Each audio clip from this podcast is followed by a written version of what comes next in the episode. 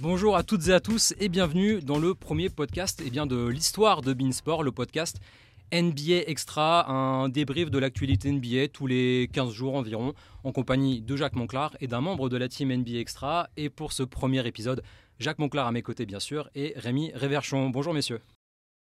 Bonjour Nicolas, Rémi, bonjour. Il va bien? N'y a pas de bonsoir, je suis surpris, Ah, je suis perturbé. C'est réservé. à Il est trop tôt. Ah bon il D'accord, c'est ça. Oui, Bon, bah du coup, bonjour, bonsoir messieurs, hein, je, Voilà, je saute sur l'occasion, opportuniste. Alors, on va rentrer tout de suite dans le vif du sujet parce qu'on a beaucoup de choses à dire. Euh, le petit menu de ce premier épisode, euh, c'est un focus déjà sur ce qui est peut-être la série la plus excitante du premier tour des playoffs, les Suns face aux Clippers. On parlera ensuite du crash des Dallas Mavericks qui seront absents des playoffs et du play-in. Et puis on terminera sur un petit bilan de la saison régulière. Petite virgule et on démarre.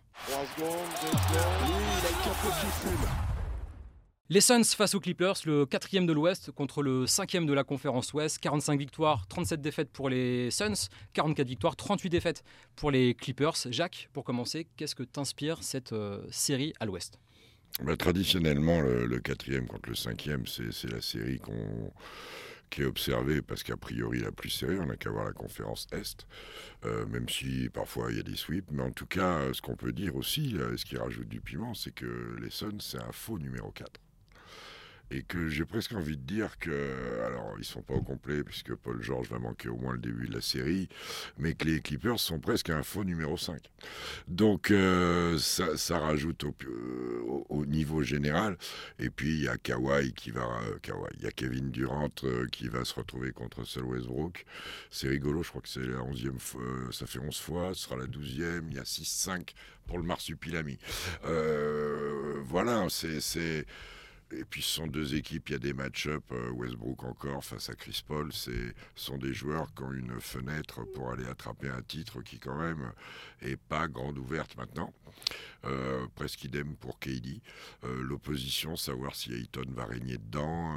et puis, et puis, ce sont deux, deux très belles franchises qu'on est habitué à voir tourner autour du pot, plus les Suns que, que les Clippers, même si euh, tout arrive un jour. Et puis on suivra aussi, bien évidemment, Nico Batum euh, dans, dans, dans cette aventure et, et son jeune collègue s'il fait l'équipe des playoffs. Je n'ai même pas checké d'ailleurs. Moussa Diabaté Ouais, Moussa Non, bah comme il est en tout et contract, euh, il a pas, ils sont pas, ils ont pas le droit de faire les playoffs. donc ouais. il fait pas les sera playoffs. Donc oui, Nico qui, au-delà du fait qu'il ait fait des cartons, a des opportunités. Parce que l'autre jour, euh, ils font un bon match, ils gagnent, mais il fait un sur 7 à 3 points sur des shoots ouverts. Donc euh, il peut avoir un rôle comme Robert Covington, comme euh, tous les gens qui sortent du banc, à commencer par Nom Powell, qui est énorme en ce moment. Et puis Kawhi. Voilà, Kawhi contre euh, Kawhi. Et puis euh, KD en face qu'on veut, voir dans cette opposition avec avec Kawhi parce que ça c'est hum, les blessures ont ralenti à l'un comme à l'autre euh, le niveau général de leur carrière mais non d'une pipe c'est là c'est quand même deux cadors ça joue le brol les yeux dans les yeux. Ah. Rémi, alors qu'est-ce que tu penses de cette, euh, de cette série? Jacques a dit déjà beaucoup de choses sur, sur Bah, les éléments de cette série à, à suivre. Le, le premier duel en playoff entre Westbrook et, et Durant euh, notamment. moi je suis excité déjà de l'avoir ça là. Euh, je rejoins ce que dit Jacques, c'est-à-dire que non seulement c'est un faux 4 et un faux 5, mais je pense même que je vais manquer de respect à mes Denver Nuggets, mais est-ce que c'est pas la finale de conférence dont on rêvait un petit peu tous au final, euh, depuis les trades en tout cas? Euh, C'est les deux équipes qui peut-être dans l'esprit de beaucoup euh, font figure de favoris pour sortir de l'Ouest. Euh, on n'oublie pas les Warriors, on doit du respect aux Nuggets qui finissent premiers, on ne doit pas oublier Memphis et Sacramento qui sont 2 et 3, mais bon, allez, si on est honnête, sincèrement, Phoenix, euh, depuis qu'il y a Durant, hein, euh, t'as oublié les Lakers bah oui, Ah oui, on, on- on Lakers, enregistre mercredi matin, donc les Lakers se sont officiellement qualifiés pour les playoffs après leur victoire. Tu sais très bien que je peux, je contre peux pas les mettre dans les favoris, je peux pas, c'est contre ma religion là, c'est pas possible. Euh, donc euh, je pense qu'on a euh, ce match-up au premier tour dont on rêvait pour une potentielle finale de conf, donc moi je trouve ça incroyable. Puis Jacques l'a dit, il y a les histoires de match-up là-dedans qui sont intéressantes. Si on s'intéresse un peu au truc, bon Paul George sera pas là au début. La question c'est quand est-ce qu'il va revenir, on le sait pas déjà. Il a mal au genou. Sûrement raté le premier week-end, ça c'est sûr. Euh, Le deuxième match peut-être, mais ce qui reviendra à la maison pour le match 3 peut-être, on verra. Euh, si on réfléchit un peu en termes de match-up tout de suite, euh, on peut penser que Kawhi va s'occuper de KD, a priori, ça semblerait logique. même s'ils ont du monde, hein, les, Clippers, je pense que Nico passera un peu dessus un moment, Marcus Morris en sortie de banc passera un peu dessus, on verra. en termes de match-up, je trouve que les Clippers sont pas avantagés moi dans cette histoire. T'as Chris Paul, euh, t'as Devin Booker, t'as DeAndre Ayton comme euh, arme forte à Phoenix. Bon, Ayton, il va être pris par Zubac, hein, logique, mais ils sont plus mis en rotation. Euh, Chris Paul, Devin Booker, bon, tu te dis peut-être Russell Westbrook sur Chris Paul a priori, mais alors qui sur Devin Booker? Est-ce que tu mets Eric Gordon? Est-ce que tu ressors Terrence Mann du placard peut-être, qui était plus dans le 5 depuis quelques matchs? Tu fais l'inverse Ouais. Tu, mets Gordon à la main sur la main hmm. et tu mets Westbrook sur Booker avec ce que ça implique, mais au moins Booker il va courir. Est-ce que Nico pourrait pas euh, aider un peu sur Booker par-ci par-là? Euh, Je trouve que le, en termes de, match-up pur et dur, mais là on rentre déjà peut-être dans le dur du basket, mais euh, j'ai l'impression que les Clippers sont pas. en termes de match-up, de face à face pur et dur, je trouve que les Clippers sont pas à leur avantage. Raisonnons, on peut peut-être raisonner aussi avec KD en 4. Moi je suis suis Phoenix, euh, je, le mets beaucoup en 4. Tu mettrais Nico dessus du coup en défense et tu gardes Kawhi pour Booker peut-être Et ça, ça, décale tout. Ouais, c'est ça. Hein. Ça décale tout parce que est-ce que Kawhi a le. Je pense qu'il a le, physique, est-ce qu'il a le cardio pour jouer 4 euh, Durant était quand même un, cas social à ce niveau-là. Ah oui, oui. Il fait 2m10, 2m11, euh, il alterne tous les postes 2, 3, 4 sans souci. Hein. et défensivement, J'en parle même pas. Ayton va-t-il être dominant? Il avait été dominant l'année de la finale. Faut qu'il le soit pour Phoenix, je pense, important. C'est important. Ouais. Euh, c'est deux gros effectifs surtout, c'est peut-être les, deux effectifs plus, les plus profonds de, l'Ouest. Plus connus et plus cotés. Certainement, et l'absence de Paul George en fait a chamboule tous les plans pour, euh, pour les Clippers parce ah que en fait, euh, bah, en fait on, a l'impression qu'il manque quelqu'un finalement pour défendre sur le, le monstre à trois têtes ah bah, de, Phoenix avec voilà, Chris Paul, Booker et. C'est ce que je te dis là, t'as raison. T'as raison, Nico. C'est que si Paul George est là, ça te solutionne tous tes problèmes de match-up. Parce que tu mets l'un des deux, sans doute Paul George sur Booker, tu mets Kawhi en mission sur KD. Bon, t'as toujours un petit trou sur, euh, sur, euh, euh, Chris Paul en défense, mais bon, c'est pas très grave. ça te solutionne beaucoup de choses. Mais la question, un coach, il doit être pragmatique hein, aujourd'hui. Et je veux dire, Tyloo, il l'aura pas au début, Paul George. Donc il faudra bien voir ce qu'il va faire. Il va pas l'avoir pour le premier match. Je pense pas qu'il l'ait pour le deuxième. J'en sais rien, on verra. J'espère pour eux vraiment de tout mon cœur qu'ils l'auront par contre à partir du troisième parce que ça pourrait nous équilibrer la série. Je, je serais pas surpris si cette série ça faisait 2-0 Phoenix au début. Hein, on verra. Phoenix n'a pas perdu encore avec Kevin Durant. Je sais que c'était de la saison régulière et de la fin de saison régulière, mais ils n'ont pas perdu. Il y, a, un phénomène qui se passe. Euh, la longueur de banc a été sollicitée sur la fin de saison régulière. On a vu Cameron Payne revenir à un bon nouveau. On voit que Longdale a pris l'habitude de jouer. C'est une belle surprise et il apporte des choses. Bismack Biombo continue à être aussi un élément. Ils ont des joueurs. Ils ont des joueurs qui sont moins cotés que ceux des Clippers, mais il y a une vraie longueur de banc. Il y a un joueur qui peut être important aussi et côté Phoenix, c'est l'homme des missions et l'homme du jeu direct, c'est Okoji. Euh, parce qu'il est un peu celui qui dénote dans ce concert de talent général, mais ça apporte, et on sait qu'en playoff, ce type de joueur est important. Il y en avait un Phoenix pendant longtemps, c'était Jay Crowder. J'allais dire, c'était un peu le nouveau Jay Crowder. Euh, mais plus extérieur. Oui, oui, oui. Mais dans, dans l'impact, dans l'importance euh, dans, dans l'attitude, dans tout ça. Puis un joli petit duel de coach aussi, de deux anciens pros, euh, avec des trajectoires très différentes. Et puis une équipe de les Clippers, ils ressemblent un peu à des Desperados cette année.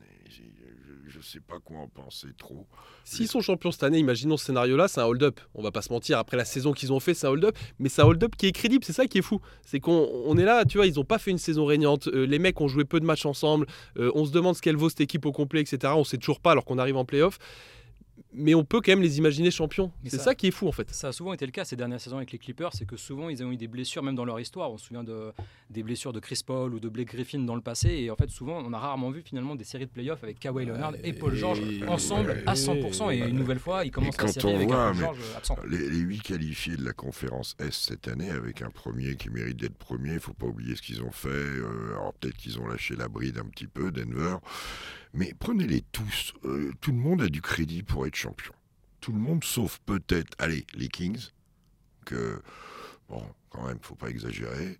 Euh, et peut-être celui qui va sortir numéro 8, parce que si c'est Minnesota, il en manque quand même 3. Enfin, 3-2 maintenant avec McDaniel et Nazrid. Et un Rudy qui va être dans l'état où il est par rapport au groupe et par rapport à tout ça, c'est un autre débat. C'est vrai, les 6 autres, ils peuvent sortir de l'Ouest, hein D'accord ouais. Les six autres peuvent sortir de l'Ouest. parce qu'il ne faut pas oublier les Warriors, mais bon, on ah reste bah, sur la Clippers Suns, mais on les met dans le lot des autres. Ils sont, dans le...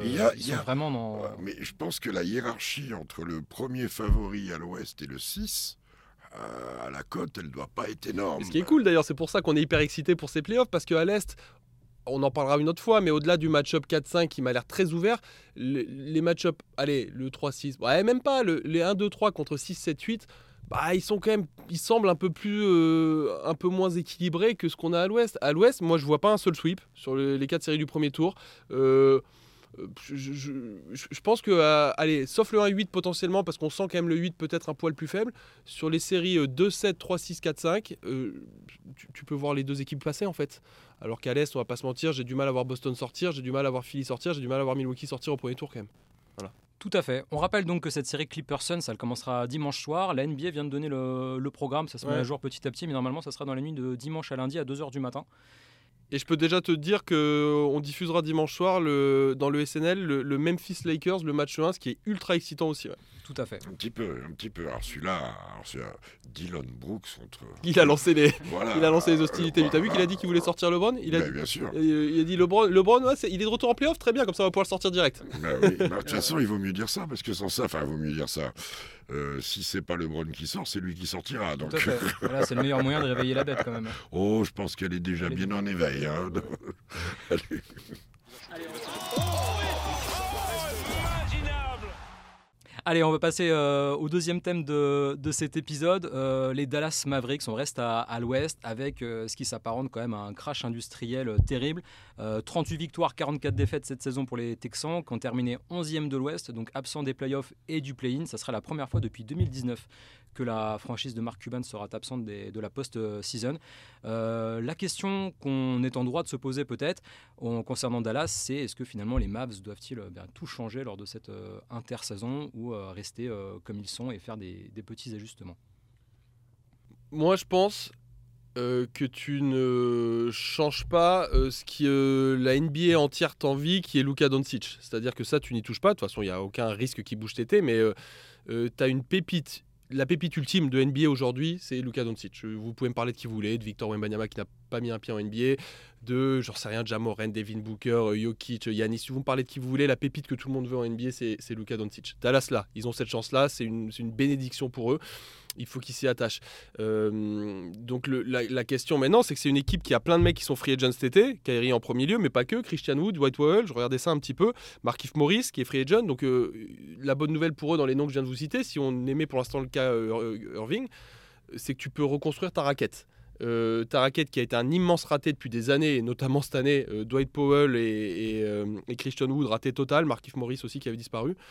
Euh, tu peux reconstruire ce secteur et c'est ce qui manque aujourd'hui à Dallas. Il manque un pivot d'impact à cette équipe euh, et d'impact défensif. Euh, du rebond, du compte, de la présence. Je te décris Rudy Gobert là. L'année dernière, on en fantasmait tous de ce trade-là. Ça s'est pas fait. Il est parti à Minnesota. Tant pis pour eux.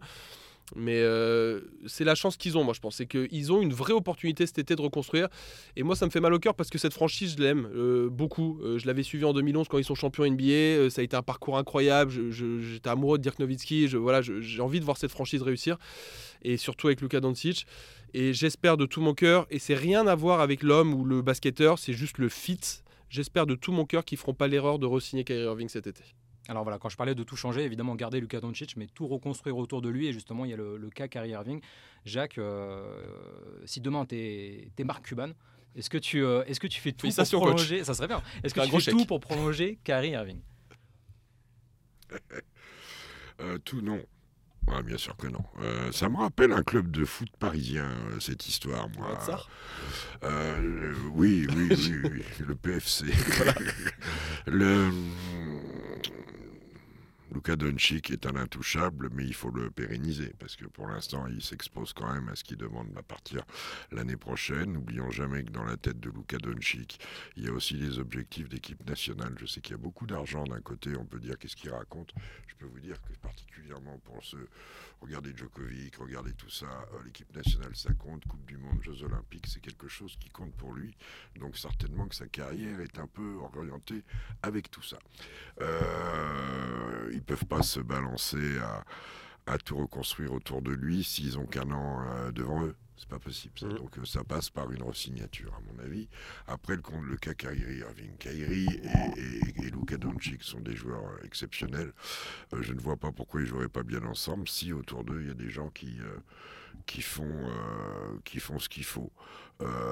Maintenant, est-ce que autour de Luka Doncic, il vaut mieux avoir Kyrie Irving que Jalen Brown? Est-ce qu'il vaut mieux avoir euh, des joueurs bah, Je vais vous donner un autre joueur, Clay Thompson. Mais Oui. quitte à mettre cet argent-là, ce niveau de salaire-là, Voilà. t'as pas envie d'aller le mettre sur un, sur un big man, toi Tu crois que c'est pas ça qui lui Moi, manque je pense qu'il leur manque un big man. Alors, bien sûr qu'on décrit, euh, on décrit euh, Rudy, mais des joueurs d'impact, un garçon comme Miles Turner leur ferait un bien considérable. Les, Nico Harrison, qui est le GM et qui est peut-être celui qui a le boulot le plus exposé en ce moment, a des Ah ouais. liens avec Kyrie, a des liens avec Lucas, mais qui datent de son marketing, de l'époque marketing. Là, on n'est plus dans l'époque marketing, ou alors si on veut en faire et vendre des maillots, c'est réussi. On la connaît, cette histoire-là. Moi, j'adore l'investissement de Marc Cuban, dire qu'il est une légende. Autant j'étais content quand Miami les tape en 2006, autant ça me fait sourire quand il gagne en 2011. C'est 2011, hein, je crois. Euh, voilà, Euh, c'est une franchise sympa où il y a eu pas mal de Français, Euh, mais, mais, là, je trouve que se mettre à genoux devant Kyrie Irving, non. Est-ce que ça serait une erreur? Après, c'est le terrain qui dira. Est-ce Équipé, est-ce qu'il a pas déjà dit un peu le terrain euh, sur ce bout de saison qu'on a vu ensemble pour moi là un peu, oui. Un peu, tu Un vois. peu. Pour Mais rappel- après, quand, pardon, moins les joueurs sont sécurisés par la défense, plus ça part en vrille. hein. Bah oui, oui, oui. Il n'y a pas de structure. Là, J. Kidd a, a subi beaucoup de choses, je trouve. Et, et Nico Harrison, euh, ça fait Christian Wood est une erreur de technico-tactique euh, monumentale. Bien sûr. Et Kairi est un risque. Alors, il s'est tenu calme, il n'a pas l'air d'être particulièrement euh, velléitaire pour quoi que ce soit. Il a un discours neutre et je finirai juste en disant et j'aimerais que Lucas se positionne. Je trouve qu'il est Sur Kyrie, t'aimerais qu'il parle? Surtout, surtout. Ouais. Si c'est son équipe, il y a un moment où il faut le dire. Euh, les ambitions qu'il a, le devenir qu'il a, le, le- ce qu'il envisage. Euh, pour l'instant, je le trouve un peu robinet d'eau tiède dans beaucoup de. Alors, il est sur le terrain, il n'est pas robinet d'eau tiède, hein, tant dans le talent que dans la présence auprès des- du corps On arbitral s'en fout avec ça. que, que- tout. Mais je le trouve un peu. oui, euh, il fait la météo, euh, beau temps et pluie éparse. Ouais, parce que concrètement, ce qu'il a dit, c'est qu'il était heureux à Dallas, qu'il n'y avait pas d'inquiétude à avoir sur euh, son avenir euh, avec les Mavs, mais il n'a pas dit grand-chose de plus. Et pour rappel, donc le, le bilan des Mavs avec Kyrie Irving, enfin depuis le trade de Kyrie Irving, c'est 10 victoires, 17 défaites. Donc on est même très très loin, ne serait-ce que des 50% de, de victoires avec, euh, avec le duo euh, Doncic-Kyrie Ah ouais. Irving. Moi, je pense que ça, je pense que ça fit pas. Et encore une fois, je répète parce que ça polarise tellement ce débat sur Kyrie Irving. C'est rien contre l'homme et c'est rien contre le joueur. C'est un joueur fantastique. Moi, que j'ai adoré quand il est euh, MVP du All-Star Game euh, à la à Cleveland. Euh, je sais plus. Non, il joue avec Cleveland il est à Nouvelle-Orléans euh, 2014, je crois, il est MVP. Bref, euh, il nous régale, euh, fantastique. C'est juste une question de fit pure et dure. Euh, moi, je reproche rien à Kyrie dans cette histoire. Euh, ça marche pas. Euh, avec Lucas, pour moi, c'est une association dont on doutait beaucoup au début. Alors, bien sûr, c'est sexy sur le papier. T'as l'opportunité de faire venir Kyrie quand t'as déjà Lucas. Moi, je comprends qu'il tente le coup de poker, euh, Nico Harrison euh, et Mark Cuban. Tu tentes un truc. Voilà, t'as t'as Lucas, tu veux, le, satisfaire, l'emmener, euh, lui donner des chances, tu le tentes. Bah, c'est un échec. Ils auront tenté ça, ils auront tenté aussi, c'est une première, euh, de rater les play-in pour, euh, pour avoir une petite chance d'avoir Victor, en tout cas 3-4%, 3-4%. Pour garder leur, pour garder leur pic. Ouais, euh, Garder leur pic et ils ont un 3% 10, ouais. de chance d'avoir euh, d'avoir. Victor. Enfin, c'est un peu ridicule. Ça réglerait le mais- problème du Big Man s'il draftait euh, Victor. Ah Voilà. ce serait incroyable. Euh, Ça, pour le coup, c'est incroyable. Ouais, Bon, je 3% de chance, je sais pas si tu... Au poker, tu les joues pas. hein. Maintenant, te dire, on va, si on parle basket, hein, On est là pour ça, Victor, euh, Victor, il ressemble plus, alors, dans le profil. Oui, à Christian Wood qu'à Rudy Gobert. Donc ça changerait pas grand-chose. Je pense qu'ils prennent quand même. Et l'impact de Victor, on aura peut-être l'occasion d'en parler ici. Il faut pas croire qu'il va arriver, qu'il va marcher sur la tête de tout le monde. Non, en tout cas, Ah, peut-être pas dès la surtout- première saison. euh, ça Oui, sera- il y a- physiquement, il y aura un gap à passer, mais forcément. Il y a des références à ça, physiquement. euh, mais euh, tous les joueurs passent par un apprentissage dans la vitesse, le contact. On n'imagine pas. Répétition point des matchs, 82 matchs. La Quoi. fatigue. Victor, cette euh, année, il, a joué, il, va, il va avoir joué 35 matchs. hein, euh, en plus. Plus, plus, Bah, avec les playoffs, ça va durer un peu, mais il joue, il joue un match par semaine cette année. Hein.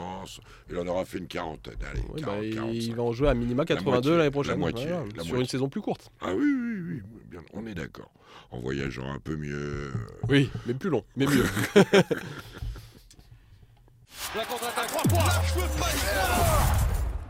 Et donc, le dernier thème de, cette, euh, de cet épisode, euh, ce qu'on retient finalement de la saison régulière, euh, il s'est passé énormément de choses entre une course au MVP assez endiablée. On a longtemps vu, par exemple, Nikola Jokic proche de ravir une, une troisième couronne. Ça, aurait été le pre- ça serait le premier depuis Larry Bird Mm.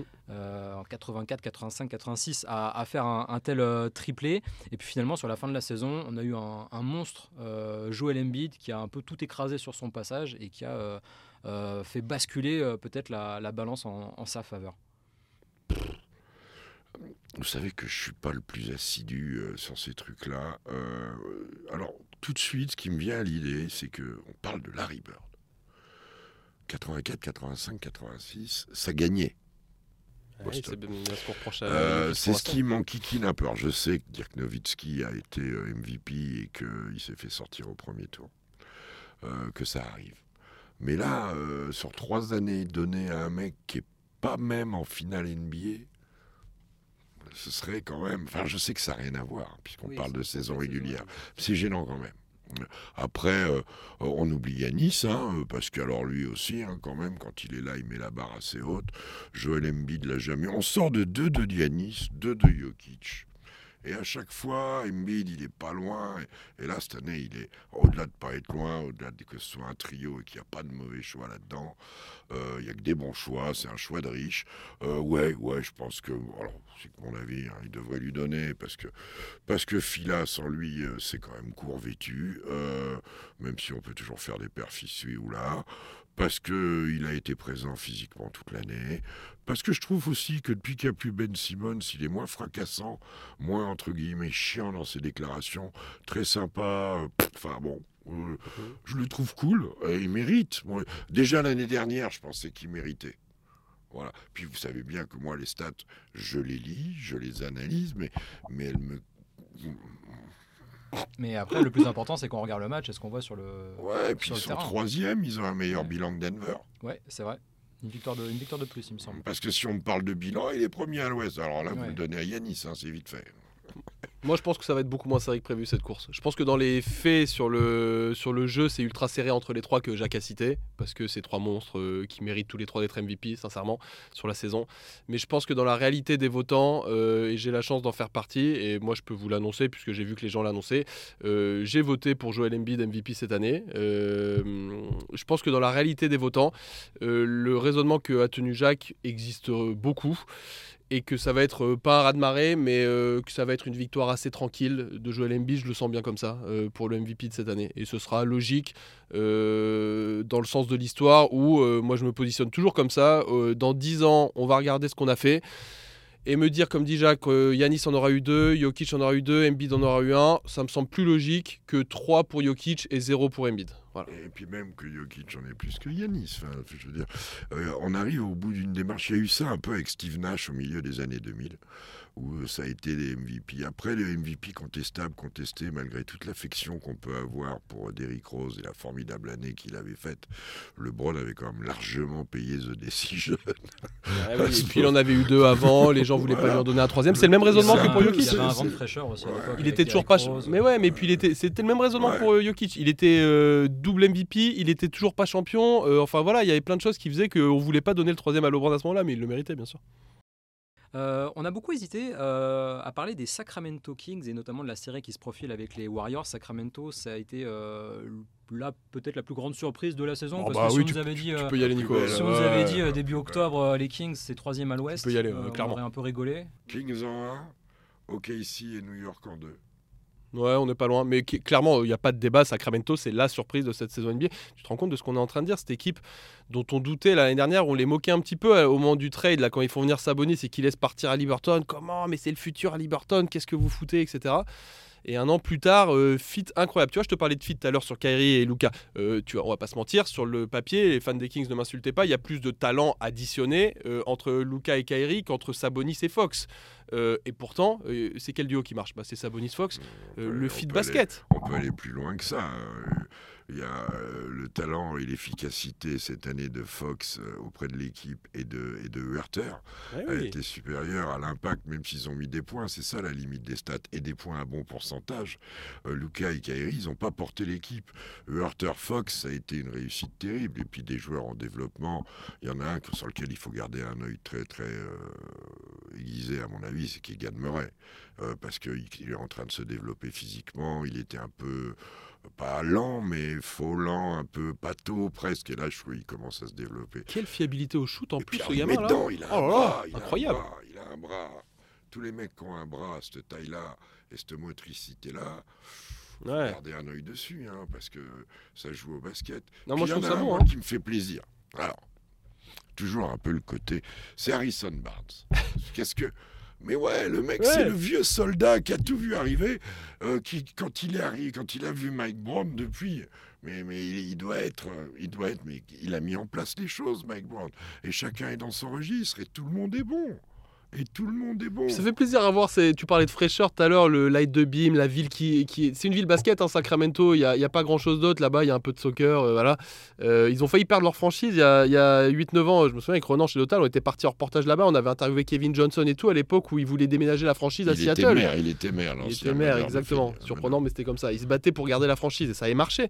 Donc il y a un vrai, un vrai truc basket. Là, je sais pas si vous avez vu sur le prix des places, c'est les places les plus chères au premier tour pour aller voir un match. Ah, c'est à Sacramento. D'un autre côté, c'est tous les 17 ans. donc, Oui, Ouais, Il faut être présent ce jour-là. Ça arrive un les peu le truc. Ouais. Non, mais c'est plus cher qu'à New York que, que chez les Warriors. Les. Chez les Warriors, c'est censé être plus cher, Et quoi. Du coup, il y a beaucoup de fans des Kings apparemment qui vont peut-être faire le voyage jusqu'à San Francisco. non, mais c'est hyper marrant parce les que matchs c'est- parce que c'est beaucoup moins cher. les en gens fait, comprennent euh, pas, mais c'est juste à côté. C'est un vrai derby. Il y a une heure et quart de route entre les deux villes. Une heure et demie porte Ouais. à porte. ouais. Euh, tu vois, donc c'est quand même cool. Il y a ce côté de derby qu'on qu'on ne vit jamais aux États-Unis. Ce qu'on appelle un derby aux États-Unis, euh, c'est quoi? C'est, j'en sais rien. C'est Orlando-Miami. Il y a, il y a- il y a C'est le 500 derby, bornes, tu vois. c'est les deux derbys new-yorkais et, Los Angeles. et mais- Angelino, euh, Mais donc en playoff, c'est quand même cool de vivre ça, tu vois. Les mecs vont pouvoir, euh, je, pense, on verra qu'il va y avoir, euh, alors il y a pas de, ça existe pas les copes en NBA, mais je pense qu'il va y avoir des groupes de supporters des Kings qui vont aller là-bas, tu vois, et qu'on va voir ça au Chase Center. Et à l'inverse, ce que disait Clay Thompson, c'est qu'il trouvait ça très sympa de faire une série de playoffs et de pouvoir y aller en bus, en car et pas, euh, et pas prendre l'avion. quoi. Ouais, ouais, bah lui, il aurait bien été en bateau s'il avait. Mais euh, en plus, il y a cette marque avec Mike Brown qui a quand même passé beaucoup de temps auprès de Steve Kerr. Harrison Barnes qui a fait partie de l'équipe du premier titre en 2015. Euh, je trouve que c'est sympa. Alors, il y a, il y a des joueurs, euh, D'Aaron Fox, la saison qu'il fait. C'est le joueur NBA qui met le plus de paniers, point, point, dans le quatrième carton sur toute la saison. hein. Et vous avez vu cette année, ils m'ont demandé de voter sur les trophées. Vous savez qu'il y a un nouveau trophée cette année, le trophée du Clutch Player of the Year. Et bah moi, je vous annonce que j'ai voté pour D'Aaron Fox. Ouais. Euh, en regardant un peu les stats. euh, 467 points. Alors, j'ai plus le chiffre, mais c'est ça, tu analyses un petit peu, les, les- les sites de la NBA sont vachement bien faits, ils te proposent de, de- de voir les mecs qui ont mis le plus de points dans les 5 dernières minutes d'un match, dans les matchs serrés, dans les voilà, et de la tête et des épaules, c'est D'Aaron Fox, c'est un joueur clutch, c'est la définition du joueur Et clutch. surtout avec un gros pourcentage, parce que je me souviens qu'il y a une saison où Russell Westbrook était le joueur qui marquait le plus de points dans le quatrième carton et dans les money time, Les sauf que lui, il n'avait pas le même. Il avait pas un avec pourcentage. Russell Il Westbrook. shootait beaucoup. Les Là, De'Aaron Fox, statistiques sont différentes. Tout le monde joue au basket. Russell Westbrook joue à un jeu un tout petit peu différent. Donc chez lui, les statistiques sont toujours à mettre en- complètement en C'est vrai perspective. qu'il y a toujours eu un truc avec les stats et Westbrook, hein, c'est triple-double, c'est incroyable, c'est balles perdues, c'est shoot de l'adresse. On a toujours parlé de stats quand on parle de Westbrook, c'est fou. hein. Moi, J'ai qu'un regret, c'est que pour l'instant, il n'a pas fait un quadruple double avec les balles perdues. Il l'a frôlé. Il en serait capable. Il l'a frôlé, fait il l'a un fait. neuf une fois, non, neuf 9, pertes de balles. 8 ou 9, il a fait. Il avait triple double avec 8-9 balles. Qu'est-ce que tu veux? C'est lui, ça. Et donc, euh, bah là, là, on- il nous reste un peu de temps. Euh, un dernier point que vous voudriez aborder. Qu'est-ce que vous retenez de cette, euh, de cette saison régulière entre euh, Portland et Dam Lilla- Damian Lillard, euh, chez qui ça va pas du tout? Le record de LeBron James, euh, l'affaire Jamoran qui nous a un peu empoisonné la vie en même temps que Eh celle ben- des Grizzlies pendant, euh, pendant quelques semaines. C'est plein de faits marquants de cette saison qu'on retiendra. T'as raison. Moi, ce que je retiendrai, c'est quelque chose de plus général. C'est l'orgie offensive de cette année.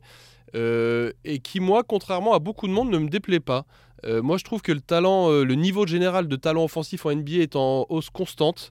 C'est-à-dire que des joueurs moyens de NBA aujourd'hui euh, je pense, sont euh, offensivement euh, plus capables de mettre des points que des joueurs moyens de NBA il y a 20 ans. le tir à 3 points en est le meilleur exemple, mais pas que. pas que. Et sur une saison de 82 matchs, et ça, moi, je trouve ça important à dire, parce qu'on a, a souvent ce, reproche sur la NBA quand on se lève le matin, qu'on voit un 150 à 147. la NBA, ça défend plus, c'est quoi ça C'est un cirque la saison régulière. Il faut comprendre que l'intensité physique d'un match NBA aujourd'hui est telle que les mecs ne peuvent plus jouer 82 matchs d'une saison euh, à 100% d'intensité. Et donc il y a certains matchs où quand ils arrivent le soir, les mecs ils se préparent comme n'importe quel match, ils se font leur échauffement, ils se font strapper, ils vont jouer leur match. Et quand dans le premier carton ils sentent que c'est un peu dur, petite douleur, ils rentrent pas leurs trois premiers tirs, et ben mentalement les mecs lâchent, ça arrive. Et donc ils abandonnent des matchs. C'est pour ça qu'on voit des cartons euh, et quelques scores un peu ridicules. Et ça veut pas dire que la saison régulière NBA c'est une blague, loin de là. C'est juste que l'intensité physique est telle que 82 matchs c'est trop. L'intensité physique, Rémi, et puis aussi euh, l'intensité de talent. C'est-à-dire qu'on fait rire à d'autres niveaux, on dit ah, regardez, ça défend là, ouais, ouais, ça défend. Bah oui, ça défend parce que l'attaquant est moins fort. Ils font moins de différence. Il y a tellement de talent. Il y a eu euh, une foultitude de joueurs à 40 points et plus. Euh, il y en a eu un paquet à 50 cette année. Il y en a eu deux à 70, tu te rends compte? Voilà. Après, est-ce que il y a trop de matchs, euh, peut-être, mais pas plus de 10. Je crois que la saison régulière mérite 70-72 matchs. Euh, il va y avoir la création de ce tournoi. Je pense que la prise de conscience aussi est un élément de la saison. Je ne vais pas prendre le, jeu parce que le jeu, il y a, bien sûr, euh, ça passe à l'index parce qu'il y a Dallas qui est un flop terrible, mais Dallas est quand même une sérieux, euh, sérieuse déception. Euh, Dallas, euh, Portland est une très sérieuse déception. quid de Damien Lillard, talent gâché, fidélité absolue, etc., etc. Je sais pas trop quoi en penser, on va le laisser faire, on verra la suite. Je t'ai dit ma vision sur Portland. Oui. J'ai eu ma vision. J'ai eu une vision, Nico. Ah, J'étais chez moi l'autre soir dans mon lit, avant de m'endormir, j'ai eu une vision. j'ai vu où va jouer Victor Wembanyama. Ça y est, je le sais. Euh, j'étais tout seul dans mon lit et je sais pas, j'étais à la lumière, tu vois, je me couche et avant de m'endormir et d'un seul coup, illumination. Il était tout seul. J'ai vu que Victor, ah oui, là, je oui, pour penser à ça, j'étais tout seul. J'ai vu que Victor Wembanyama va être drafté par Portland. Ils vont avoir le premier pick et c'est le sens de l'histoire pour moi. Euh, cette équipe de Portland qui est un peu là sur, euh, sur une, un creux total là, sportivement va se faire rebooster par cette arrivée. Damien Lillard qui est mon joueur qui bah, je te le dis, mon joueur préféré de NBA depuis 4-5 ans, euh, va voir arriver euh, cet homme providentiel qui, euh, dans 2-3 ans, va le ramener en finale NBA et ce sera la chance de Damien Lillard en fin de carrière d'aller chercher un titre. Ça, voudra dire aussi qu'ils ont qu'ils ont enlevé le chat noir qui est accroché en haut du Moda Center ou du Rose Garden, comme tu veux. Parce que déjà depuis le Rose Garden, si on prend avec Brandon Roy, avec Greg Oden, avec le pic de Michael Papri, euh, c'était Sam Bowie, avec euh, toute l'histoire de, de Portland, si la Terre tourne, il n'a pas tort. Moi, je suis pas sûr qu'il était tout à fait à jeun hein, Ça, l'histoire ne le dit pas. Il n'a pas dit ce qu'il avait fait avant. Non plus. et puis on ne contrôle pas non plus dans ces endroits-là. bon, bah, c'est sur euh, ces belles paroles qu'on va conclure ce premier épisode du podcast NBA Extra. Merci beaucoup, messieurs, d'avoir euh, participé à cette émission. On se retrouve dans euh, une quinzaine de jours. On n'a pas la date exacte, mais on sera au au milieu du, premier tour, fin de premier tour, euh, des playoffs. Et puis, bah, je vous remercie beaucoup. Avec plaisir, Nico. on est content parce que vous euh, tournez juste après euh, l'émission NBA Extra. Ah oui, merci. On est content de lancer ce podcast. On espère que ça plaira aux gens qui l'écoutent et on va essayer de lancer ça. Bah oui, bien sûr, bien sûr, toujours un plaisir. Après. ce sont les grands sujets, hein, surtout que personne n'hésite. Hein, on est là, quoi. Eh ben c'est super. De... Donc on vous donne rendez-vous bah, tous les jours dans, dans NBA Extra. La suite des play-ins, euh, c'est toute cette semaine. Le début des playoffs samedi soir sur ouais. Je ne sais pas si on a la première affiche qu'on diffusera. On diffusera le premier match sûr qui est à 21h30, qui est le Boston contre. Euh... Et bah Atlanta. voilà, le Boston-Atlanta, le match 1 Boston-Atlanta. Juste un petit truc, parce qu'on en a très peu parlé de la conférence Est. Il y a une équipe qui aurait pu titiller un petit peu, c'est Atlanta? Mais ils arrivent trop, trop tard sur le marché. sans doute. Ce mec-là, il faut l'enfermer possible, possible